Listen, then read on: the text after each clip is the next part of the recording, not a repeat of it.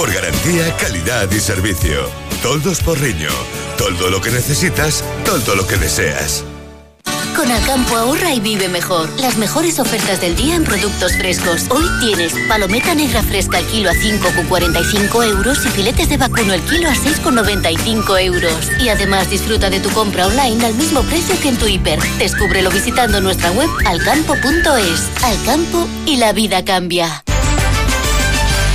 Los presupuestos generales del Estado para este año 2018 no recogen ninguna partida nueva para nuevas infraestructuras en la ciudad de Vigo o en su área metropolitana. Sí recoge determinadas partidas territorializadas, como por ejemplo la que figura en los presupuestos del consorcio o de la autoridad consorcio de la zona franca o autoridad portuaria de Vigo para la Plisan con unos 13 millones de euros o unos presupuestos o una partida que figura en, en los presupuestos del Ministerio de Fomento para la reforma de la Avenida de Madrid. En el caso de Pontevedra hay una partida de 3 millones de euros para licitar las obras del tramo a Hermida Pirlarteiros de la 57 y también otra partida para proseguir con la ejecución de las obras que están en marcha e iniciar otras actuaciones licitadas, por ejemplo, también en estas obras de la 57. Además, según el documento presentado ayer por el ministro Cristóbal Montoro, en estos presupuestos municipales del 2018 se establece eh, conseguir o poner en marcha la gratuidad del peaje entre Vigo y Redondela en la autopista AP9. Escucharemos en la jornada de hoy diferentes valoraciones respecto a estos presupuestos presentados en la jornada de ayer. En el caso de la ciudad de Vigo,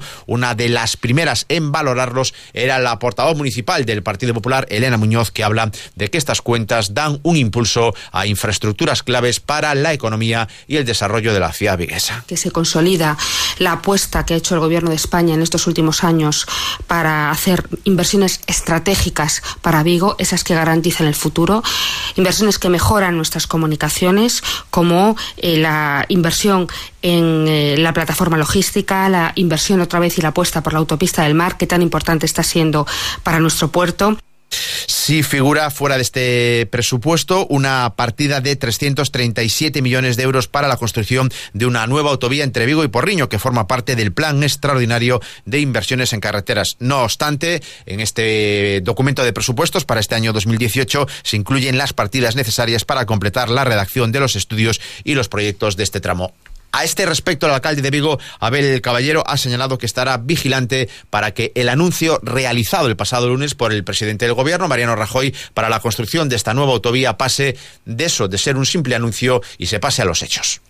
Esta es una gran demanda histórica de esta ciudad. Llevamos décadas demandando esto. Porque el tramo Vigo-Porriño es el único tramo de autovías de Europa a 60 kilómetros por hora. El único. No hay otro. Tan desastroso como el tramo Vigo-Porriño en toda Europa. Yo lo saludo si va en serio con entusiasmo. Pero tiene que ir en serio. No puede ser un anuncio electoral. Ayer se inauguraba en la ciudad de Vigo la ampliación y modernización de la nueva estación depuradora tras una inversión de más de 208 millones de euros. Está ubicada en la desembocadura del río Lagares, sustituye a la anterior una planta depuradora con muchos problemas y que en ocasiones causaba vertidos a la ría de Vigo. La actuación de saneamiento ha incluido la construcción de un emisario de más de 3 kilómetros con un tramo terrestre y otro submarino y los trabajos de ampliación de la cometida eléctrica. La inauguración de esta nueva depuradora estaba presidida por la ministra de Medio Ambiente, Isabel García Tejerina, que señalaba que desde que Mariano Rajoy llegó al gobierno central, una de sus prioridades fue la de mejorar tanto el abastecimiento como el saneamiento de las aguas. Además, dice Tejerina que de esta forma se pone fin a la amenaza que pesaba sobre, sobre Vigo y sobre la comunidad gallega de posibles sanciones de la Unión Europea por no depurar correctamente las aguas residuales. Cuando llegamos al gobierno teníamos eh, muchos incumplimientos en materia de agua. Identificado, eh, identificamos las actuaciones que tenemos que ir abordando hasta el año 2027 para que todas las masas de agua, las 6.000 masas de agua en España, estén en perfecto estado. Esa era una de las cosas importantes que el Gobierno abordó en materia de incumplimientos, la planificación. Y esta depuradora ya es una realidad, por lo tanto no está sometida eh, a ningún procedimiento de infracción. A partir del próximo mes de mayo será el Consejo de Vigo el que se encargue del mantenimiento de esta depuradora. El presidente de la Junta de Galicia, Alberto Niño Feijó, le pedía al alcalde que mantenga en correcto funcionamiento esta estación depuradora y que haga un esfuerzo para mejorar la potabilización, en este caso del agua potable, en la ciudad de Vigo. Está demostrado, señoras e señores, que tanto a Xunta de Galicia como o Goberno Central cumprimos coa depuración das augas de Vigo. E a nosa petición, lóxicamente, é que en canto o Concello asuma a súa xestión, garanta o correcto funcionamento desta depuradora durante toda a súa vida útil, así como de outro gran pilar hidráulico desta cidade, que é a potabilizadora. Un asunto que preocupa e que todos coincidiremos en que debe de estar en perfecto funcionamento. Nos vamos hasta Barro porque hay cierta polémica en este ayuntamiento después de que la Diputación de Pontevedra haya retirado ayudas económicas a la Hermandad de Antiguos Caballeros Legionarios para celebrar un homenaje a veteranos en este concello, al constatar la presencia de Millán Astray en el cartel. Este paso atrás se debe a las supuestas connotaciones franquistas del acto. Nos lo cuenta Juan de Sola. De hecho, fue la propia Diputación de Pontevedra la que también imprimió 200 carteles para anunciar el evento de la Hermandad de los Antiguos Caballeros Legionarios que celebran este homenaje a veteranos veteranos en el Ayuntamiento de Barro. Primero lo hizo con su logo y después hizo otra tirada, pero retirando su imagen corporativa. Por su parte, el concello aludido, el de Barro, advierte que no tienen autorización. En el programa de actividades se incluyen acciones en la zona del río Barosa.